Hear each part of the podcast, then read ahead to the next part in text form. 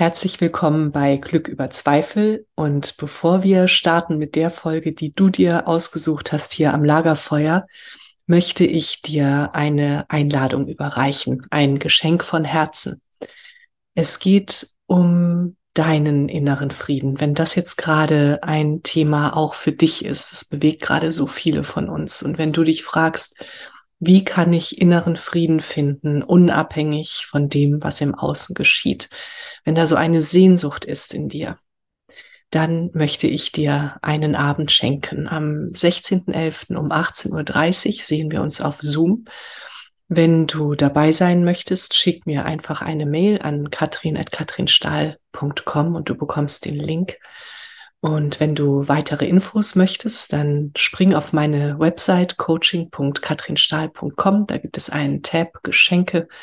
Da findest du alle weiteren Infos und kannst nachlesen, was dich alles erwartet. Und ich erwarte dich mit offenem Herzen und ja, Geschenken für dich, für deinen inneren Frieden. Ich freue mich auf dich. Alles Liebe, deine Katrin und jetzt viel Spaß am Lagerfeuer. Herzlich willkommen bei Glück über Zweifel, dem Lagerfeuer für die Heldinnen und Helden des Alltags. Für dich. Setz dich zu uns. Schenke deinem Herzen eine Ruhepause und deiner Seele Weite.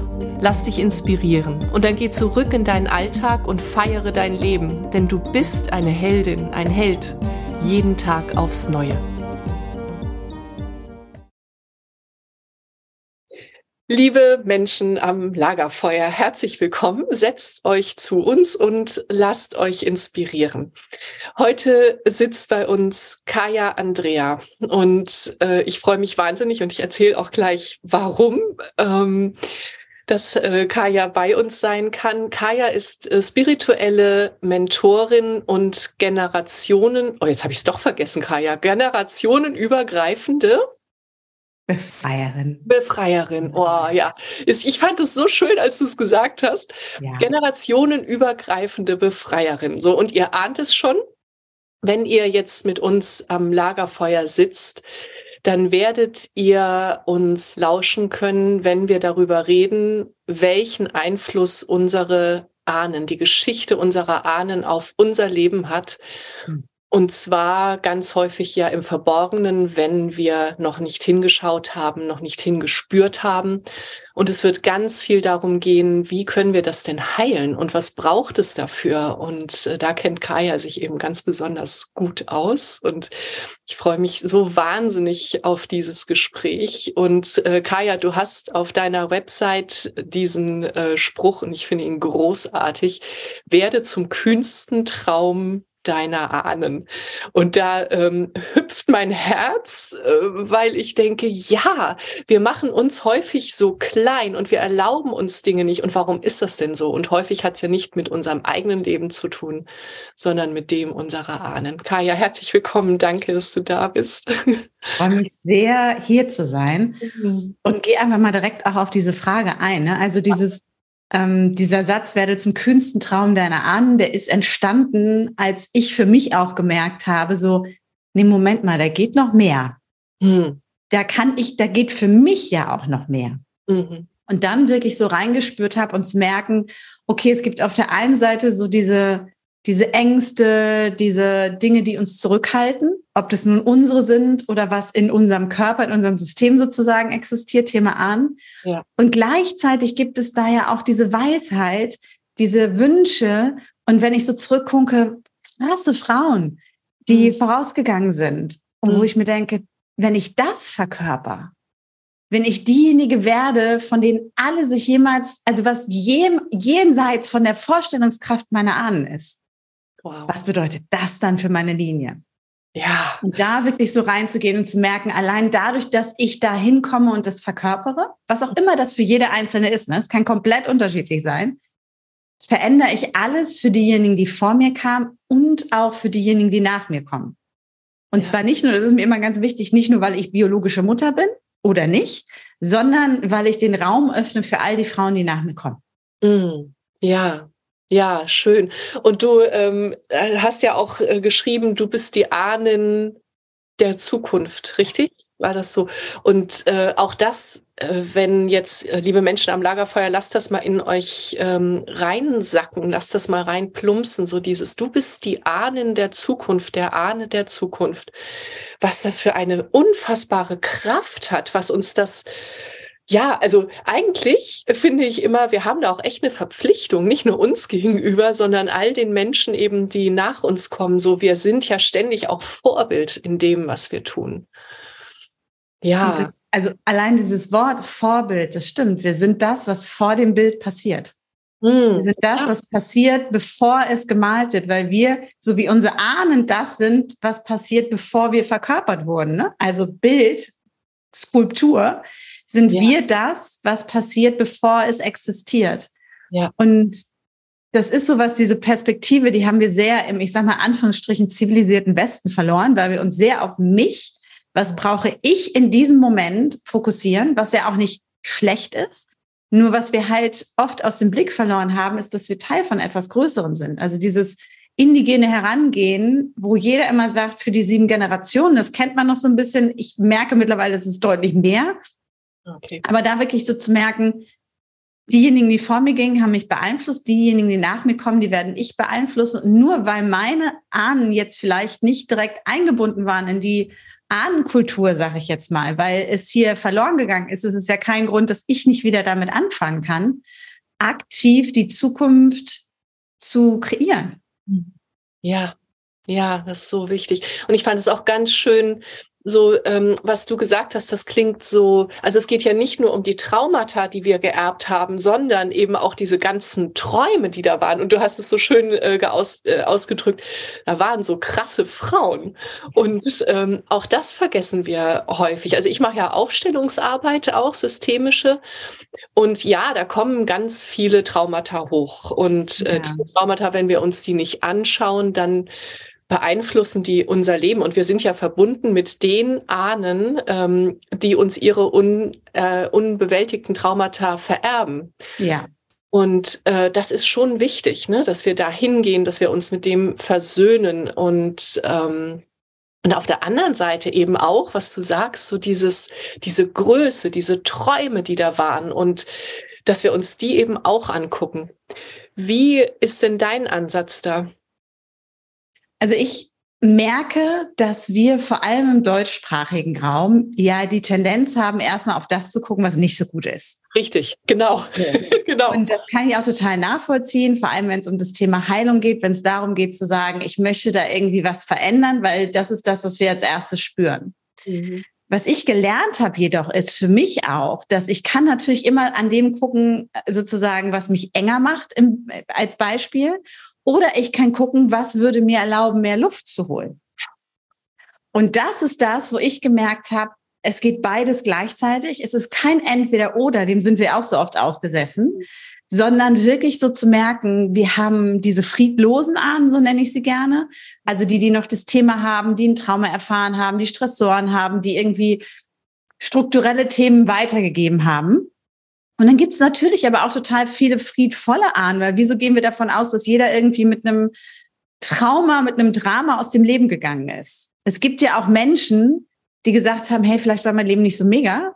Mhm. Und es ist gut, so wie es ist. Mhm. Es gibt Menschen, die damals schon Dinge getan haben, die den Raum für alle anderen verändert haben. Es gibt Menschen, die ähm, ja, die ganz viel Weisheit hatten, die Wissen hatten, wenn wir an die Kräuterfrauen denken, wenn wir also es gibt so viel. Und wenn wir anfangen, uns damit zu verbinden, dann können wir diese Qualitäten eben auch in uns wieder hochholen, beziehungsweise aktivieren, beziehungsweise ausdehnen oder größer werden lassen.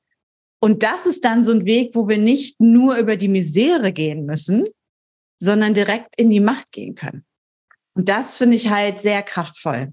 Ja, das ist super kraftvoll. Und das macht gerade in mir auch so ein weites Feld auf, weil ähm, ja, unser Fokus, der, der bestimmt ja. ja. so viel. Und wenn wir die ganze Zeit so im Dunkeln rumstochern und nochmal, ich, ich finde schon, dass es wichtig ist, dass wir auch da reingehen, weil sonst brennt uns diese ganze Suppe irgendwann an. Ja. und gleichzeitig ja, dass wir uns auch immer wieder auf das Große äh, ausrichten, auf dieses Wundervolle, auf das, äh, ja, auf die Träume und auf das, was eben auch noch möglich ist. Schön, dass du das sagst. Und da äh, dachte ich jetzt gerade an, ein, äh, an eine Sache aus meinem Leben. Ich habe vor einiger Zeit mit meiner Mutter äh, zusammengesessen und habe gesagt, Mama, sag mhm. mir doch mal, was war denn in unserer Familie eigentlich so los? Und dann fingen wir an zu malen. Und das hat mich wahnsinnig fasziniert, weil da war echt viel los, natürlich. Ist ja irgendwie bei allen. Und dann ein paar Tage später habe ich mir es nochmal angeguckt und dachte, ach, guck mal, wir haben nur über das Schlimme geredet, über das, was den Menschen widerfahren ist. Und das ist genau das, was du gerade sagtest, so diese Tendenz. Und habe ich gespürt, nee, ich möchte da gerne nochmal reingucken. Ich möchte sehen, was waren denn die Träume und ähm, was waren so diese, diese Besonderheiten, auch gerade bei den Frauen. Ja, und das wirklich auch zu merken, dass es wir haben diese Tendenz, wir tun das auch, wenn wir über unsere Beziehung sprechen. Wir beschweren uns einfacher über unseren Partner oder unsere Partnerin, als dass wir erzählen, was sie für tolle Dinge gemacht haben, ne? oder über unsere Eltern oder wen auch immer. Und zu merken, wir gehen da weiter mit einem Muster in die nächste Art von Beziehung rein und gestalten die auf der gleichen Ebene dann. Wir gehen schon wieder von etwas in Anführungsstrichen negativen, schweren, nicht so coolen aus. Ja. Und es beeinflusst natürlich auch die Art und Weise, wie wir in die Beziehung mit den Ahnen gehen, weil wir immer denken, hinter der nächsten Ecke, hinter der nächsten Generation lauert schon wieder das nächste Drama, ist schon wieder das, die nächste Katastrophe. Wo ich mir denke, nein, diese Menschen haben sich dazu entschlossen, Kinder zu kriegen. Die haben sich äh, daran dafür entschlossen zu glauben, dass das Leben weitergeht. Die mhm. sind ganz mutige Schritte gegangen und das auch zu sehen. Und ich glaube, die Herausforderung ist manchmal anzuerkennen, dass deren Schritte, so wie du im Austausch das mit deiner Mutter hattest, komplett anders ausgesehen haben als unsere. Also als Beispiel meine Großmutter war das 14. Kind, die wollte keiner mehr. Die war das 14. Kind so, ähm, meine Urgroßeltern, also meine Urgroßmutter ganz klassisch, ähm, Hausfrau, Mutter, aber halt eben auch für den, für den großen Garten, den die hatten, zuständig. Es war ein Nutzgarten. Mein Urgroßvater war äh, Landarbeiter, Straßenarbeiter, also in, in der Ecke angesiedelt. Da war nicht viel. Und dann kam meine Großmutter noch hinterher und dann sagte der Lehrer einer Grundschule, schicken Sie das Kind aufs Gymnasium. Die war wahnsinnig schlau. Die war wahnsinnig clever. Und dann haben meine Urgroßeltern gesagt, nee, also bitte, das können wir uns gar nicht leisten, das können wir uns gar nicht vorstellen. Es war jenseits von ihrer, von ihren Vorstellungen. Da sehen wir auch schon wieder, ne, was größer ist als das, was wir uns vorstellen können. Und was ist dann passiert? Meine Mutter, äh, meine Großmutter ist am Ende des Tages beim Bund Deutscher Mädel gelandet. So. Und das vollkommen wertfrei einmal kurz zu sehen, weil das für sie die einzige Chance war, ihre Talente in die Welt zu bringen, weil die hat nicht, und wenn ich, das kann ich jetzt auf beiden Ebenen sehen, ich kann sagen, Gott, jetzt ist sie zu den Nazis gegangen, sehe ich genauso. Und ich sehe, da war eine junge Frau, die hat nicht darauf aufgehört, an sich zu glauben, an ihren Traum zu glauben, aus dieser kleinen, aus diesem kleinen Ort rauszukommen, aus ihrer Misere rauszukommen und irgendwo was aus sich zu machen. Mhm. Und es hat sie durchgezogen. Mhm. So, ich habe beide Ebenen in dieser einen Geschichte drin. Und ich kann mich jetzt entscheiden, will ich ihn entweder oder sehen oder kann ich beides sehen und kann ich auch die Kraft und die Stärke und eben auch die Verzweiflung natürlich sehen, dieser jungen Frau, die sich aufgemacht hat, eine Karriere zu machen und dann wissen wir alle, was passiert ist. Nur das mal so als konkretes Beispiel. Und wenn wir da Generationen zurückgucken, ja. können wir da unzählige dieser Beispiele finden. Und es ist unsere Entscheidung zu gucken, auf was fokussiere ich mich. Hm. Ja, ja, kriege ich Gänsehaut. Ich finde, das mhm. ist so tief gerade. Ja. Ja, und lass uns das mal ans Lagerfeuer geben. So, wo siehst du ein Entweder-Oder und äh, wo kann es dieses Und auch geben in der Geschichte deiner Familie? Ah, und, und da gerade noch einen Satz dran zu schließen, wo siehst du bei dir immer das Entweder-Oder? Ja. Und wo darfst du dir vielleicht auch ein Und erlauben? Weil das ist das, was ja ganz oft passiert. Dadurch, dass wir so im Entweder-Oder sind, erlauben wir nicht nur anderen in diesen Facettenreichtum zu gehen, was mir auch in diesem Leben ganz oft passiert, aber du kannst doch nicht das und doch. du doch. So hatte ich natürlich auch meine Themen mit. Und ja. gleichzeitig limitiert es unsere Sicht auf das, was möglich ist in unserer Ahnenlinie, was da eigentlich existierte. Ja, danke. Ja, ja. Das wieder ganz viel Weite. Mm, mhm. Schön. Ja, schön. Und wie arbeitest du mit Ahnen konkret? Was machst du? Mhm. Also Menschen kommen zu mir. Mhm. Ähm, also entweder in, also es gibt zwei Arten von. Entweder machen wir das in der Gruppe, dann ist es oft, dass ich ein Thema anbiete, also vorgebe und wir dann darüber reingehen. Ähm, sprich, wir öffnen den Raum. Die Menschen, die dann kommen, spüren, ne, ah, das ist ein Thema, das trage ich schon länger mit mir mit. Da möchte ich mal reingucken und dann gibt es eine Ahnenreise, also wo ich wirklich einfach Impulse reingebe, die ähm, sozusagen auf individueller Ebene wirken, aber dadurch, dass ich nicht jedes einzelne Thema kenne, wirklich in so einem Raum sind, wo sich für jeden individuell dann was bewegen kann. Das ist das eine, wenn wir in Gruppe gehen und so ein Thema ist da und wenn man zum Beispiel sagt, ah, ich will mir das erstmal einmal angucken, mal gucken, was da ist. Das andere ist, dass Menschen wirklich im Eins zu eins kommen und sagen, ich habe da was. Entweder ich habe ein Gefühl, das ist ein Ahnenthema, oder ich weiß das, dass eine Geschichte ist, die immer wieder erzählt wurde. Oder die sagen, da ist so ein Thema, das ist so, das ist schon immer da. Da geht bei mir immer sofort die Ahnensirene los, wenn jemand sagt, das war schon immer so. Ja. So, das ist sowas, was mitgekommen ist, ne? Und ich merke, das schränkt mich ein. Ich weiß nicht, woher das kommt. Ich kriege das nicht zu fassen. Also diese Themen, die sozusagen, die ich selber für mich schon durchgecoacht habe, und trotzdem ja. sind sie noch da. Mhm. Und dann gehen wir da rein und gucken wirklich, ähm, also es gibt so ein paar Schritte, die auch jeder für sich machen kann, wo ich immer sage, ne, nehmt euch das Thema, nehmt euch den Gedanken und geht als erstes in euren Körper, weil Ahnen sind Körper. Ne? Meine Haarfarbe sind meine Ahnen, meine Augenfarbe sind meine Ahnen. Die Tatsache, dass ich die grauen Haare kriege, habe ich auch von meinen Ahnen mitgekriegt. Also ich bin ja meine Ahnen.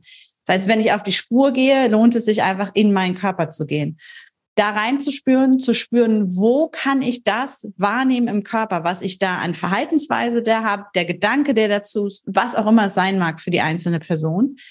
Und dann zu gucken, wenn ich das lokalisiert habe, an welcher Stelle auch immer es sein mag. Es muss nicht immer im Herz oder im Bauch sein. Es kann auch manchmal in der linken Schulter sitzen. Äh, dann da reinzuspüren und zu gucken, welche Emotion sitzt dahinter. Mhm. Und wenn wir das haben, dann kommt dieser Moment und das kann jede und jeder auch für sich zu Hause einfach ausprobieren. Da passiert noch nichts Schlimmes, es ist alles gut. Dann wirklich reinzuspüren und zu gucken, kann ich das, und das kann ich auch mit einer Handbewegung machen, kann ich das vor mich legen? Aha. Kann ich das, was ich da wahrnehme, vielleicht gibt es dann auch ein Bild für einige oder so eine Qualität, kann ich das aus mir rausnehmen, um es innerlich sozusagen zu betrachten oder zu fühlen? Mhm. Wenn das möglich ist, dann weiß ich, es ist ein Ahnenthema, denn es ist nicht im Ursprung meines. Wenn es nicht möglich ist, dann weiß ich, es gehört zu mir. Und dann sage ich immer, okay, jetzt gehen wir die Abbiegung zum inneren Kind. Weil man weiß ja nicht immer vorher, was los ist, ne? dann gehen wir die, die Route. Äh, und es kann sein, dass dann trotzdem immer noch dahinter das Ahnenthema, was dahinter steht, hochkommt. Nur wenn ich es rausnehme, dann weiß ich sofort, es ist nicht direkt meines im Ursprung und dann kann ich direkt in die Ahnenarbeit einsteigen. Mhm, okay. Ähm, und bis zu diesem Punkt kann jeder und jede für sich das einfach machen und ausprobieren und dann auch wirklich ganz bewusst sagen, ich spüre das, ich fühle das, ich nehme das wahr und zu wem auch immer du gehörst, ich erkenne dein Schicksal an. Mhm. Ja. Und dieser Satz ist etwas, was sehr kraftvoll ist, was ähm, ganz oft schon ganz viel Energie shiften kann und ganz viele Emotionen verändern kann. Mhm. Und ähm, wenn wir im Eins zu eins sitzen, dann gucken wir meistens dann ganz genau rein und gucken, welche Generation war das, welche mütterlicherseits, väterlicherseits, wen haben wir da. Und in den allermeisten Fällen, eigentlich in allen Fällen, wenn ich so drüber nachdenke, kriegen die Menschen klare Botschaften. Also ob es nun ist, dass sie was hören, was sehen, was fühlen, was schmecken, was riechen. Und dann arbeiten wir direkt mit dem Ahnen oder der Ahnen, wo der Ursprung des Themas liegt und verändern sozusagen dort die, die Energie, die Emotionen und shiften es. Mhm. Mhm, schön, ne? Mhm. Ja, ganz schön. Siehst du, das kannte ich noch nicht mit dem, äh, kannst du es mhm. rausnehmen und vor dich hinlegen. Das, das ist schön. Ja, ja. ja. Mhm. Also es ist so eine, ähm, das ist so diese simple Einstiegstechnik. Ich nenne es immer so vier Schritte Einstiegstechnik. Ne? Was ist das Thema? Wo nehme ich das im Körper wahr? ähm, wie ist die Emotion dazu? Ja. Weil ganz oft ist das was anderes als das Thema, was ich hier am Anfang hatte. Manchmal sind die Menschen auch erstaunt, wenn sie reinspüren, was ist da eigentlich? Ist was ganz anderes, als ich dachte. Mhm. Dann Schritt vier, bleibt es bei mir mhm. oder kann es raus? Und da dieser vierte Schritt entscheidet dann darüber, ähm, wo ich langgehen muss. Und das ist halt, was ich so schön finde an, an dieser Technik an meiner Technik, ähm, ist in der Tat, dass es jede oder jeder damit erstmal anfangen kann und da schon mal so eine Indikation sozusagen bekommt, wo ähm, auf meiner Reise darf ich mich hinbewegen und auch im Zweifel zwar dann viel klarer sagen kann, selbst wenn ich das jetzt nicht löse, klarer sagen kann, ha, ich gehe bewusst zu jemandem, der Ahnenthemen macht, mhm. weil ich jetzt für mich merke, ich kann das raus und kann ich vielleicht selber, traue ich mich nicht weiter oder kann ich nicht, aber ich weiß, ich gehe zur richtigen Person. Ja. Ja. So. Anstatt nämlich wieder zu denken, ah, ich spüre das hier und ich gehe wieder zu einem, ich sage mal, klassischen Coach, und der behandelt das Thema so, als ob es meines wäre. Und ich drehe mich schon wieder im Kreis und drehe ja. mich wieder im Kreis und ja. drehe mich wieder im Kreis. Ja, genau. Genau. Deswegen finde ich das so, so wichtig, dass wir als Coaches nicht nur eben äh, zum inneren Kind hinarbeiten und so dieses klassische, sondern dass wir wirklich auch uns dessen bewusst sind, was das für eine Kraft hat, äh, die, die Geschichte unserer Ahnen. Ja. Ja. Ja, ich hm. sage immer so als, Bild, ne? Also wir haben zwei Rucksäcke. Der eine, den kriegen wir voll mit mhm. und den anderen, den füllen wir selber auf. Mhm. Es geht immer herauszufinden, welcher Rucksack ist das. Ist es der Rucksack, wo ich die Themen mitbekommen habe, oder ist es der Rucksack, den ich selber in meinem Leben befüllt habe? Um es nochmal ganz bildlich zu machen. Ja. Wo gehört diese Emotion rein? Mhm. Ja. Ja, als ich die äh, Ausbildung zum, äh, zur systemischen Aufstellung äh, gemacht mhm. habe, ne, vorher war ich so hin und her gerissen. Mache ich das jetzt, mache ich das nicht? Und dann ähm, habe ich meditiert und dann kam so dieser Satz in mir hoch, tu's für die Kinder. Und mir war gar nicht klar, so welche Kinder sind denn da jetzt auch gemeint? Sind es meine oder sind das äh, überhaupt alle Kinder? Aber das war ja an der Stelle auch egal. Aber diese Botschaft war so klar und dann war klar, okay, ich mache das jetzt, ich mache das. Und das ist so ein Geschenk. Und ich habe das gerade letztens zu meinem Sohn gesagt, so ich habe da so viel für euch aufgelöst. Also nicht für euch, sondern für, für unsere Familie. Ähm, und so, jetzt könnt ihr ein bisschen freier sein. Und das möchte ich auch so gerne hier ans Lagerfeuer geben, dass äh, alles, was wir auflösen und was wir in die Kraft bringen und womit wir Versöhnungsarbeit machen, was das für ein Geschenk ist. Und du hast es ja auch, auch am Anfang gesagt, ne, so dass wir dann eben, ja, dass wir es für die nachfolgenden Menschen tun. Und mhm. eben das auch zu merken. Also, was ich immer sage, ist, was auch immer ist, es ist nicht unsere Schuld, dass es so ist. Und gleichzeitig ist es aber unsere Verantwortung, sobald wir es erkennen, etwas damit zu machen. Also dieses, dieses Thema, du bist die Antwort. Deswegen ist es eine Verantwortung. Ja ich kann die Antwort auf diesen Zustand sein. Ich kann entscheiden, ob der weiter so bleibt, das ist auch eine Antwort, oder ob ich den aktiv verändern möchte.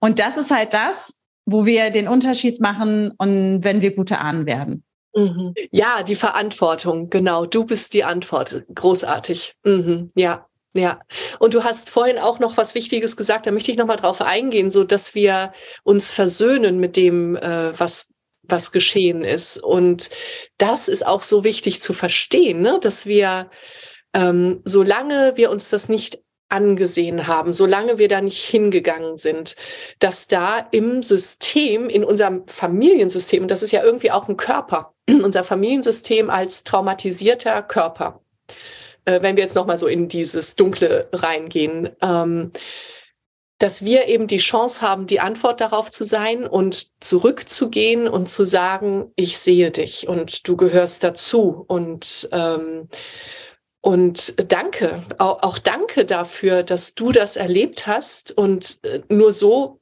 kann ich jetzt hier sein und nur so kann ich weitergehen. Und ja, ja, diese Anerkennung. Und auch da, ne, dieses am Ende des Tages, wir kennen es doch von uns selber auch, wir möchten nichts anderes als gesehen zu werden. Ja. Wir möchten von anderen gesehen werden als diejenigen, die wir sind und dann im nächsten Schritt akzeptiert werden. Das, was wir so oft tun, all diese komischen Dinge drumherum ist, weil wir Angst davor haben, dass wenn uns jemand so sieht, wie wir wirklich sind, er uns nicht liebt, er uns nicht akzeptiert, er uns nicht respektiert. Ja. Warum sollte es unseren Ahnen anders gegangen sein? Ja. Das heißt, in dem Moment, wo ich sage, ich fühle dich, ich spüre dich, ich höre dich, wie auch immer ich es wahrnehme, und ich erkenne dein Schicksal an. Mhm. Wenn jemand das zu mir sagt, sich vor mich stellt und sagt, Kaya, ich fühle dich, ich höre dich und ich erkenne das an, was da gerade ist, dann verändern sich für mich ja auch Welten. Und das wirklich so zu merken, also das ist, glaube ich, wichtig. Ahnen sind Menschen. Das mhm. sind Menschen wie du und ich. Wir haben da in unserer ähm, europäischen Kultur so ein bisschen den, die Verbindung verloren. Christianisierung um 800. Karl der Große ist reingekommen. Ähm, also einige kennen die Geschichten, aber dann mit dem Thema der Christianisierung, und das ist, glaube ich, einfach auch wichtig zu wissen, mit dem Thema der Christianisierung ähm, haben wir die Verbindung zu den Ahnen verloren, weil sie natürlich die größte Konkurrent vom himmlischen Gott waren. Ne? Also die irdischen Ahnen und der himmlische Gott. Wo wende ich mich hin? Mit wem bin ich in Kontakt? Mhm. Dort gab es noch lebhafte Ahnenkultur. Und die ist dann sozusagen weniger geworden, weil es einfach gefährlich war, weil man das nicht mehr machte, weil es den Leuten ausgetrieben wurde, im wahrsten Sinne des Wortes. Ja. Das heißt, wir haben so eine Sendepause von, sagen wir mal, 1200 Jahren. Mhm. So. Und jetzt nehmen wir den Hörer halt wieder auf. Und dann kann sich das im ersten Moment so ein bisschen uh, anfühlen, weil wir uns nicht sicher sind, auf was wir uns da einlassen und weil wir eben auch das Ganze ganz oft gar nicht so irdisch betrachten, sondern sehr ätherisch. Mhm. So, also, und auch da nochmal, Engel und Ahnen haben nichts miteinander zu tun. So, also um einfach nur nochmal so Begrifflichkeiten, die wir aus dem christlichen Kontext kennen, das ist alles sehr ätherisch, was wir da kennen. Die Ahnen sind Teil dieser alten, erdverbundenen Spiritualität. Mhm. Das ist die Idee, die Sichtweise der Welt, die wir übrigens in der Natur und überall ja auch sehen, dass alles zyklisch funktioniert, dass alles in Zyklen läuft. Wir kommen und wir gehen. Wir werden geboren, wir sterben, wir werden geboren, wir sterben. Doch die Energie bleibt. Was ja. übrigens auch physikalisch total Sinn macht. Ne? Also wenn man jetzt in andere Sprachen Dinge übersetzt. Und diese Sicht ist uns verloren gegangen durch die Christianisierung, wo wir in eine lineare Perspektive nochmal viel mehr reingegangen sind von Anfang und Ende. Mhm. Weil du kommst ja nicht wieder. Das ist ja vorbei. Kannst du, wenn du Glück hast, kommst du in den Himmel, aber es ist vorbei. Und mhm. sobald wir uns auf das Zyklische einlassen und damit auch darauf einlassen, dass wir selber unsere eigenen Ahnen sind, dass wir Ahnen der Zukunft sind, dass wir selber ne, in der Art und in der Art theoretisch als Energie vorhanden sind, sind wir viel mehr nochmal wieder bei diesem Satz, du bist die Antwort, weil ich trage das alles in mir. Und damit wird die Verbindung auch eine andere. Damit ist es auf einmal nichts total Schemenhaftes mehr, sondern es können ganz konkrete Geschichten hochkommen in der Arbeit. Es können ganz konkrete Erfahrungen geschehen, weil es eben nichts außerhalb von uns ist. Hm. Es ist nichts Externes, wo wir hinarbeiten müssen, sondern es ist etwas, was in uns schon immer war und durch das wir existieren. Ja.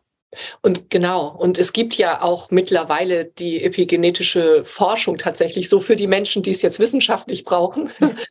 ähm, und äh, dass unsere DNA eben äh, tatsächlich verändert wird über die äh, Traumata, die wir mitbekommen, über mehrere Generationen. Was eben auch bedeutet, dass wir sie verändern können. Mhm, ja, genau. Ja. Und auch das wirklich, dieses ähm, es ist eine machtvolle Arbeit und es ist dieses, in dem Moment, wo wir auch in Ahnenarbeit gehen, gehen wir eben auch raus, aktiv aus dem Opfer, mhm. sondern wir gehen ins Machen, also in unsere Macht hinein.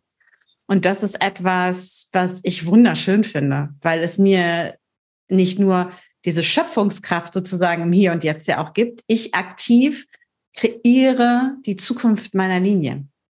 Ja. Ja, wie kraftvoll, ne? Mhm. Ja, schön. Du machst ja auch ähm, zeremonielle äh, Arbeit. ähm, ich komme da auch immer mehr hin und mein erstes Erlebnis zeremonieller Begegnung war bei dir, liebe Kaya. Und äh, ähm, es gab äh, dieses äh, Samhain war das in äh, Hamburg und wir waren in einem Raum, welches ähm, welcher sich oberhalb einer Wohnung befand oder zweier Wohnungen in einem Mietshaus. und für mich war das tatsächlich auch eine super krasse Erfahrung. Erstmal, weil ich zum ersten Mal erlebt habe, ich darf laut sein. Ich darf in einer Gruppe auch mal schreien. Und Konnte ich erst gar nicht. Ähm, und dann war das so eine Befreiung. Aber erst tatsächlich, und das möchte ich hier auch nochmal äh, reingeben, erst war das so für mich, oh, was passiert hier gerade? Und dann habe ich mich kurz unwohl gefühlt, weil äh, so, ne, darf man das? Ähm, was, was passiert hier? Ist das unheimlich? Nee, ist es nicht. Es ist wahnsinnig kraftvoll. Und was dann eben passierte, und deswegen erzähle ich das, du, äh, du sagtest ja auch, das vergisst niemand, der dabei war, äh, es klingelte. und dann erzähl mal weiter, du hast ja dann die Tür geöffnet. Ja, also erst klingelte es und dann klingelte es nochmal. Und dadurch, dass wir, wie gesagt, in einem Yoga-Studio waren und es war durch, also das war ja gemietet, habe ich da erstmal mir keinen Gedanken drum gemacht und irgendwann hämmert es ja an der Tür. Also es schlug ja jemand mit den Fäusten gegen die Tür und habe ich gedacht, okay, vielleicht gehe ich dann jetzt nochmal gucken. Und dann stand da halt die Polizei, wegen, äh, die gerufen wurden wegen Ruhestörung. Und dann konnte ich nur sagen, ich, also in dem Moment wirklich habe ich gedacht, nee, also das kann ja nicht sein, weil natürlich waren wir laut, aber nicht für lang, um das mal so zu sagen. Und es war jetzt auch nicht so, dass man sagen könnte, es wäre jetzt irgendwie so eine nächtliche Ruhestörung, es war tagsüber. Ja. Und ähm, ich konnte dann auch nur antworten, also hier liegen die Frauen gerade alle ähm, auf ihrer Yogamatte unter ihrer Decke. Und sie leben noch. Und sie leben noch und ähm, ich weiß gar nicht, was los ist. Aber das ist mir wirklich auch noch nie passiert, dass äh, irgendjemand offensichtlich das so krass fand, was dort äh, passiert ist, dass er sofort die Polizei gerufen hat. Was ich finde ja immer auch nochmal so ein interessantes Feedback ist auf, ähm, wie sich Menschen von lauten Frauen getriggert fühlen können. Ja. Das muss man ja wirklich so sagen, dass Frauen einfach mal, das war wirklich maximal eine Viertelstunde, das war nicht lang. Ähm, das reicht, um das in Bewegung zu bringen. Und äh, da habe ich so gedacht, ja, laute Frauen sind immer noch eine Bedrohung. Frauen, die ihren Raum nehmen, sind immer noch eine Bedrohung. Da muss man die Polizei rufen, damit die das unterbindet. ja, ja. Aber es war, also es war ein äh, legendärer, aber das ist mir davor und danach auch nie wieder passiert. Das muss ich ganz ehrlich sagen. Das war so, wow. Das hatte ich auch noch nie. Mhm. Ja, genau. Ja. Ja, und nicht nur laute Frauen, sondern auch, wenn äh, Nachbarn Sex haben und das Fenster ist offen, das ist ja auch eine Bedrohung. So, und das zeigt ja, wie, äh, wie stark wir unsere wichtigsten Impulse auch unterdrückt haben. Ne? Ja.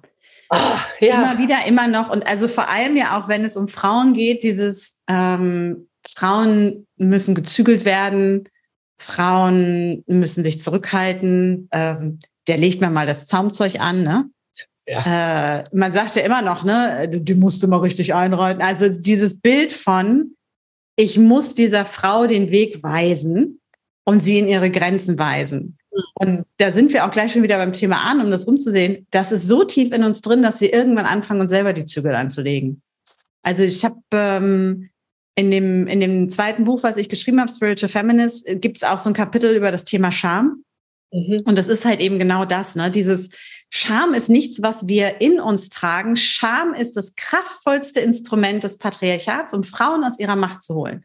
Mhm. Weil in dem Moment, wo Frauen in ihrer Kraft sind, weil sie heute besonders sexy aussehen und sich so fühlen, weil sie besonders laut sind und vielleicht mal schreien, weil sie etwas tun, was nicht im klassischen Sinne erwünscht ist, schämst du dich nicht? Ne? So, oder das ist jetzt aber ganz schön unverschämt von dir weil mhm. ich für meine Bedürfnisse einstehe. Das heißt, unverschämt heißt, ich habe keine Scham, vollkommen ohne Schamgefühl, fordere ich einfach, was ich möchte. Und so wird Scham genutzt, ganz bewusst, um uns immer kleiner zu machen und stiller zu machen und so. Und ich kenne es von mir und ich weiß, es geht vielen anderen auch so, dass wir irgendwann anfangen, uns selber zu zügeln. Also irgendwann habe ich angefangen, mich selber zurückzuhalten. Ich habe mich nicht mehr so gekleidet, wie ich das irgendwie richtig schön fand. Und das hat schon relativ früh angefangen, weil ich gemerkt habe, nee, das macht man so nicht ich habe nicht mehr so laut gelacht, ich habe mich nicht mehr so gehen lassen. Also für mich war so eine Erinnerung, ähm, die beschreibe ich auch in dem Buch, wie ich im Kindergarten, da gab es immer dieses Spiel, wo man so durch die Savanne, dann hat man auf den Boden geploppt und dann hat man so getan, als ob man durch den Ball, äh, durch dieses Gras läuft und so weiter und so fort. Und danach gab es Musik bei uns. Und ich bin aufgesprungen, war ein guter Tag für mich, ich so super und habe getanzt und mich bewegt und hatte mein Lieblingskleid an und das hat so schön geschwungen und irgendwann packt mich die Kindergärtnerin in den Arm und sagt so, jetzt ist gut. Wow. So, und das ist so das, was sich für mich total eingebrannt hat. Also interessant auch, dass ich mich an so eine Erinnerung, also dass ich diese Erinnerung in mir trage, auch Thema Kindheit, ne, was erinnern wir? Das war so eine klare Botschaft von, ja, du kannst hier locker mitmachen bei diesem Löwenspiel, Du kannst auch so ein bisschen tanzen, aber bis zum bestimmten Punkt nur. Alles darüber hinaus ist nicht okay. Und da hat sich das schon, das so früh, Kindergarten hat sich das bei mir eingebrannt, okay, ich darf nicht ganz so sein, wie ich bin. Mhm. Und dieses Beispiel von dem, von dem Wochenende, was wir hatten, wo dann die Polizei vor der Tür steht, das ist natürlich total retriggernd. Ich will jetzt nicht sagen retraumatisierend, sondern es ist eher retriggernd. Und deswegen war es mir an dem Punkt so wichtig, dass diese Polizei gar nicht erst in den Raum reinkommt, dass da gar nicht erst wieder dieser Eindruck entsteht, oh Gott, jetzt habe ich mich gerade getraut und jetzt zeigt mir die Gesellschaft schon wieder, ich darf nicht so sein, wie ich bin. Mhm. Mhm. Ja. Krass, wirklich mhm. krass. Ne? Ja. Ja. Und uns das auch immer wieder klar zu machen. Wir reden das so oft weg, ne? Also es gibt auch genug Themen für Männer, bei denen das so ist. Jetzt sind die Frauen eher so meine Expertenbrille. Ne? Es gibt ja auch, ne, Männer dürfen nicht weinen. Mhm. Also für all die Männer, die sich das dann vielleicht angucken, ne? so, das ist ja auch was. Und irgendwann lerne ich, ich, ich schluck die Tränen runter und ich darf nicht so sein, wie ich bin, weil es in, nicht in die Rolle passt, die mir in dieser Gesellschaft mitgegeben wird. Ja. Und dann sind wir eben bei diesem, was wir am Anfang hatten, entweder oder. Aber was wäre, wenn es einfach nur mehr von ist? Wenn ich ja. als Frau schreien darf und laut sein darf und dreckig lachen darf und äh, kurze Röcke tragen kann, wann immer ich möchte und ich als Mann einfach hemmungslos weinen kann, wann immer mir danach ist und mir hier nichts von meiner von meiner Weiblichkeit abgesprochen wird. Also hier ist es eher so das, das gute Weiblichkeit und mir hier nichts von meiner Männlichkeit abgesprochen wird. Ja, ja, schön. Mhm. Ja. Und dann kann auch wieder echte Verbindung stattfinden, ne? Mhm. weil sonst sind wir ja ständig damit ähm, beschäftigt, unsere kraftvollen Anteile zu unterdrücken, unsere authentischen. Und dann können wir gar nicht in Verbindung gehen mit anderen Menschen. Nicht wirklich. Und, und dann sind wir genau wieder da. Ich sehe dich, ich höre dich, ich fühle dich, ich erkenne dich an. Mhm. Wir wünschen uns nichts mehr, außer gesehen zu werden, nur wir zeigen uns so selten. Ja. Ja. Und das ist eben auch das, ne? Wenn wir uns nicht zeigen als diejenigen, die wir sind, dann kann uns niemand erkennen als diejenigen, die wir sind. Und dann können wir nie wirklich diese tiefen Beziehungen bekommen, die wir uns wünschen, weil wir eigentlich nicht wirklich hundertprozentig in dieser Beziehung existieren. Mhm. Mhm. Ja, ja. Mhm. Schön. Kaya, ich finde, das ähm, war jetzt ein ganz, ganz wunderschöner Schlusssatz. Und ich möchte gerne zum Schluss noch, jetzt klingelt es bei mir, das lasse ich jetzt. Ich möchte ähm, zum Schluss noch eine äh, Frage dir stellen. Ähm, wenn du deinem früheren Ich, und es ist ganz egal wie alt, ähm, ein Versprechen geben könntest, welches wäre das? Oh, da kommt jetzt viel. Aber also das eine ist, ähm, am Ende ist es gut und wenn es nicht gut ist, dann ist es nicht das Ende. Und das andere ist, wir machen das. Ah. Was immer du willst, wir machen das. Versprochen. Ah, das ist schön. Wir machen das versprochen. Ist das schön. Ja. ja. Ah. Kaya, ich danke dir. Vielen, vielen Dank. Dir von Herzen. Es war ein sehr schönes Gespräch. Das freut mich. Ja. Bis ganz bald und alles, alles Liebe. Dir auch. Das war eine weitere Folge in meinem Podcast Glück über Zweifel. Wie schön, dass du mit uns am Lagerfeuer gesessen hast. Was hast du für dich mitgenommen und was wirst du damit machen? Wenn dir dieses Gespräch eine Inspiration war, freue ich mich, wenn du es weiterleitest und wenn du überall, wo du kannst, eine Bewertung hinterlässt. Du möchtest mehr erfahren? Alle wichtigen Links findest du in der Beschreibung. Zeig deinem Leben, wie kostbar es ist. Und sei nächste Woche wieder dabei. Das wünsche ich dir. Deine Katrin.